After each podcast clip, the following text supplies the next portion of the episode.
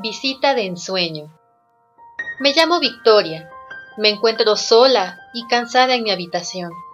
Soy foránea y estudio para profesora.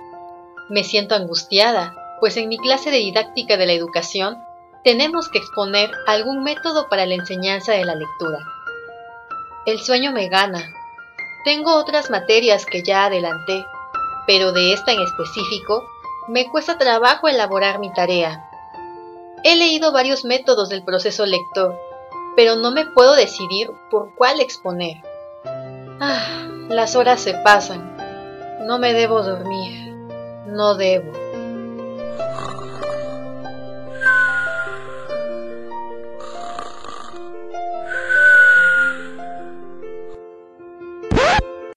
¡Rayos! ¿Qué hora es? Debo desayunar y... ¿Dónde estoy? Esto ni siquiera se parece a la realidad. Debo volver a mi casa, pero... ¿Cómo? Oye, ¿qué haces aquí? ¿Quién eres? Ayuda, me llamo Victoria, estoy perdida. No sé cómo pasó, pero llegué aquí. Yo no pertenezco a esta época, estoy espantada y no sé qué hacer. ¿En dónde estoy? ¿Quién es usted? Espera, tranquilízate, te ayudaré. Quizás solo necesitas descansar, niña. Ven, entra.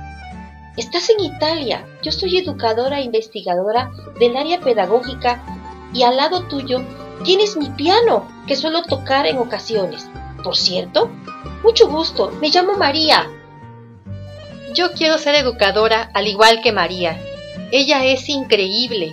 Fue la primera mujer médico en Italia Rompió estereotipos al inscribirse a temprana edad en una escuela técnica para hombres.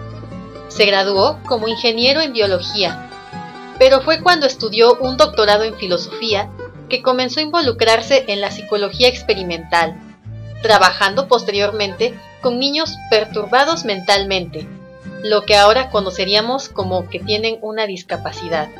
Sin embargo, se dio cuenta de que estos niños tenían potencialidades que, aunque estaban disminuidas, podían ser desarrolladas y que eran dignos de una vida mejor, sin representar una carga para la sociedad. Todo lo que ella me contaba era fascinante.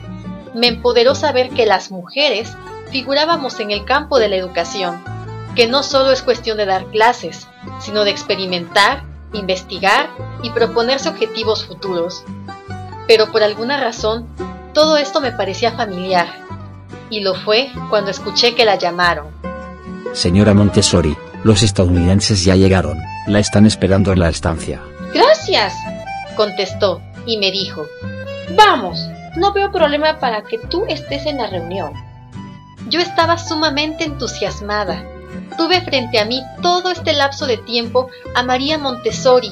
Hay tantas preguntas que me gustaría hacerle, y ahora tenía la oportunidad de estar con ella en una reunión tan importante. Resulta que, tras fundar la primera casa de los niños, los estadounidenses tuvieron un gran interés por su método, algo que en 1960 se volvería la Sociedad Americana Montessori.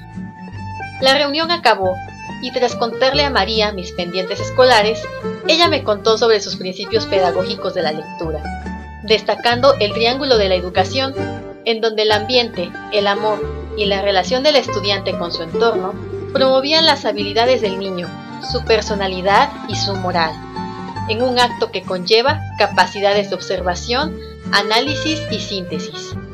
Ella mencionó las etapas principales para la adquisición de la lectura, las cuales son el fomento lector y lenguaje, en la que el niño adquiere el gusto por la lectura, crea serie de recuerdos y conexiones positivas acerca de la lectura.